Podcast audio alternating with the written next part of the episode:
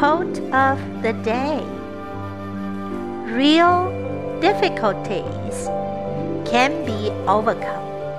It is only the imaginary ones that are unconquerable. By Theodore N. Vail. Real difficulties can be overcome. It is only the imaginary ones that are unconquerable.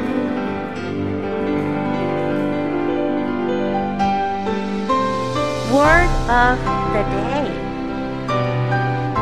Imaginary. Imaginary.